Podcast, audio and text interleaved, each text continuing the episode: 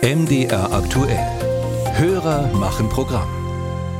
598 Abgeordnete sitzen im Deutschen Bundestag. Also eigentlich in der Theorie. In der Realität sind es 138 mehr, macht 736 Abgeordnete. Ja, der Bundestag wird irgendwie immer größer. Dass das so nicht weitergeht, ist schon beschlossene Sache. Aber welche Stellschrauben gibt's denn da? Nicht nur für den Bundestag, sondern zum Beispiel auch für die Landtage. Darüber hat auch unser Hörer Ingo Berg aus Gera nachgedacht.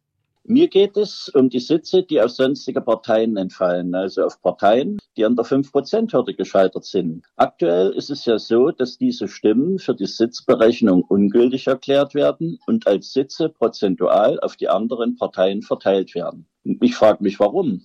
Kann man diese Parteien, die an der 5%-Hürde gescheitert sind, nicht einfach bei der Berechnung der Sitzverteilung ausklammern, sodass wirklich niemand deren Sitze bekommt? Da könnte man viel Geld sparen und wäre das nicht sogar demokratischer? Ja, aber kann das funktionieren? Darüber spreche ich mit André Seifert. André, was ist denn von dieser Idee unseres Hörers zu halten? Ja, man kann das machen. Also nehmen wir mal an, wir machen, was unser Hörer Ingo Berg sagt, und zwar nicht erst bei der nächsten Bundestagswahl, sondern sofort. Wir setzen den Bundestag neu zusammen anhand der Wahlergebnisse von 2021, aber die Sitze der sonstigen Parteien teilen wir nicht auf die anderen auf, sondern wir ignorieren sie komplett bei der Berechnung der Sitzverteilung der anderen Parteien. Mhm. Das wäre dann laut Wahlergebnis von 2021 wären das 8,7 Prozent, also 52 Sitze. Das hieße also, es fielen 52 Abgeordnete weg aus dem aktuellen Bundestag und mit ihnen natürlich deren Diäten, Büros, Mitarbeiter und so weiter. Okay, das ist ja schon mal was. Was könnten wir denn damit sparen? Ja, das habe ich den Politikwissenschaftler Hendrik Träger von der Universität Leipzig gefragt und hier ist seine Antwort. Da kommt sicherlich eine Summe zusammen, wo wir als Privatperson sagen, das hätten wir auch bloß bruchstückhaft gerne auf dem Konto. Wenn wir das aber in Gesamtrelation zum Bundeshaushalt nehmen, dann ist der Einzeletat des Bundestages vergleichsweise gering. Käme zwar eine Summe, sagen wir mal, im dreistelligen Millionenbereich zusammen, aber das ist ja in der Dimension des Bundeshaushaltes sind das Peanuts.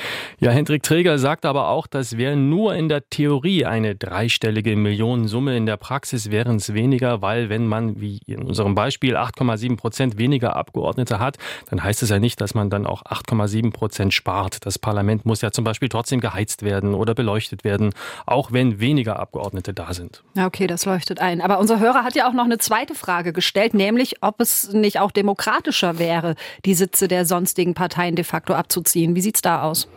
Es würde zumindest einiges durcheinanderwirbeln. Bleiben wir wieder bei unserem Bundestagsbeispiel. Der Bundestag hat aktuell 598 reguläre Sitze, exakt die Hälfte davon. Die Direktmandate werden ja bekanntlich mit der Erststimme gewählt, die andere Hälfte mit der Zweitstimme. Würden wir jetzt bei der Zweitstimme 52 Sitze abziehen, dann hätten wir logischerweise ein Übergewicht bei den Direktmandaten. Ja, nun sind Union und SPD meist die Parteien mit den meisten Direktmandaten. Das heißt, dieses Übergewicht käme Union und SPD stark zugute.